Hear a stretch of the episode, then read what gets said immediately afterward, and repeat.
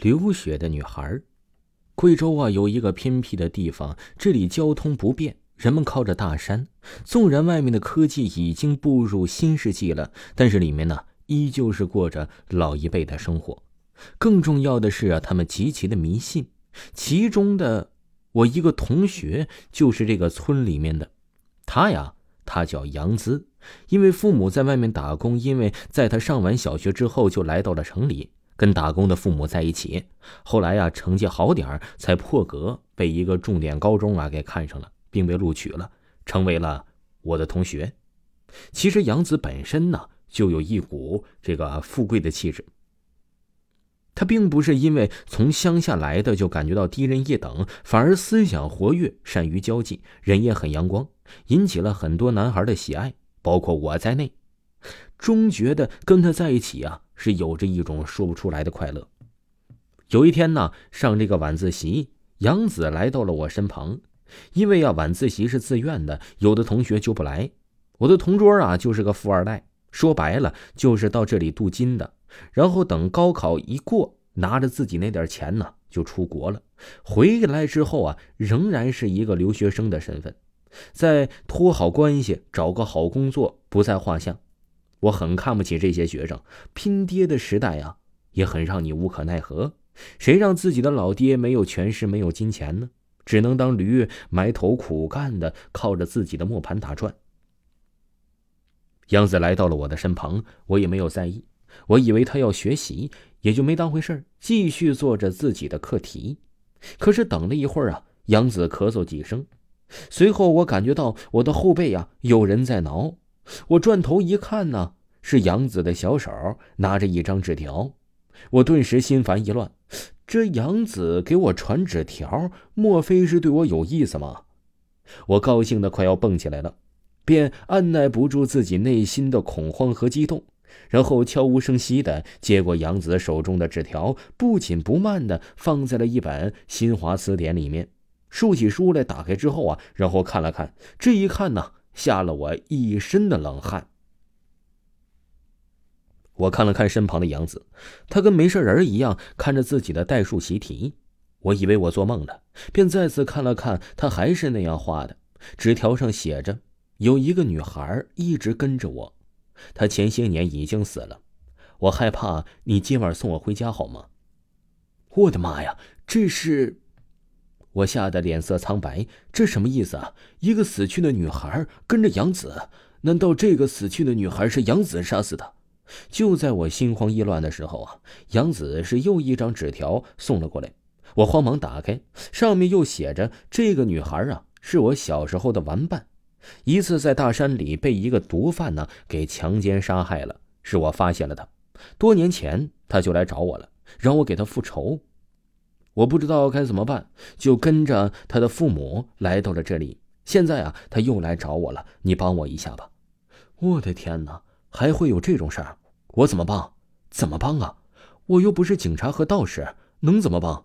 本想拒绝，我一扭头看到杨子的侧面，很清纯的一个女孩，白皙的皮肤和洁净的面孔，一头秀发露在了耳朵后面，洒脱脱的小清新，看了呀。有着一种想让人保护的欲望，便硬生生的把他拒绝的话给咽在了肚子里，给他回了一个好的。下学之后啊，我在校门口的杨树那儿等你。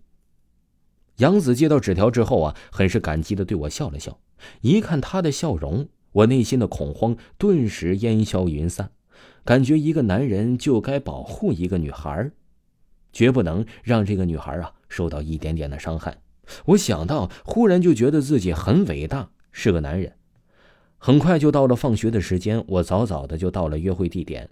过了一会儿啊，杨子就像个小鸟一样啊，是蹦蹦哒哒的出现了。虽然已经是高中了，她还是像小孩一样蹦蹦跳跳的，多好的女孩子呀！我看的内心一阵游动，突然呢，有着一种龌龊的想法，想将她搂在怀里，想抱一辈子。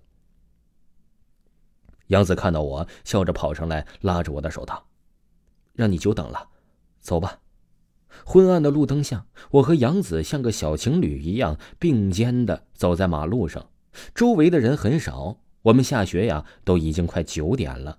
再说呀，这学校的周围都是不允许买卖东西的，也都是荒地，所以走起来感觉周围很是安静。那个女孩子到底怎么回事啊？我好奇的问道。我第一次遇见她呀，是在我的小时候。那天呢，我梦中经常出现她赤身裸体的样子，她全身流着血，看起来格外恐怖。她哭着说让我帮她报仇，我就害怕了，告诉了奶奶。奶奶呀，就拿着那个城隍庙的老爷烧香，又是磕头，忙活了一大阵子，这女孩才没有了影子。过了几年，就是我上小学的最后一年，她又出现了。他很恐怖的站在我面前。奶奶呀，这次去找了个算卦的，他说呀，这几年有灾，需要离开这里才能活下来。奶奶呀，就问了那个算卦的，我有什么灾？那算卦的没说，只是说呀，到时候自然就知道了。这样的话你也信？那些算卦的都是胡言乱语，信不得。我们都是站在科学的光环下长大的，对于那些东西啊，我们坚决不信。我知道这个时候啊，我需要表现出一个男人的时候了。杨子看着我笑道：“这么说你不相信？有什么可相信的？我看呢，我也能给你算一卦。你呢，人长得好看，而且呢又活泼可爱，是男人心目中的女神。怎么样？”算对了吧？我自豪的说道。这时候，我们走到一块阴暗处，这里呀是一片废旧的房子。听我姥姥说，这里是一片村庄，还死过一个女孩，不知道怎么死的，反正挺邪乎的。我最害怕这里了。我一看杨子就在这停下了脚步，低着头，不再言语，说道：“这里不好，咱们还是走吧。”杨子这时候低头，冷冷的说道：“你不是不相信这样的话吗？怎么害怕了？”哪里？我怎么会害怕呢？就是怕你害怕。你住的地方也快到了吧？咱们要是没事的话呀，就赶紧回家吧。你看，明天还要上课呢。我现在呀，学习这么严重的。我话还没说完，就听到杨子呵呵的冷笑几声。忽然，他抬起头来，我啊的一声晕了过去。那个时候啊，看到哪里是貌美如花的杨子，分明是一张鬼脸。只见他双眼流血，头上还缺了一块，苍白的脸吓得我是没有了呼吸。听众朋友，本集播讲完毕，感谢您的收听。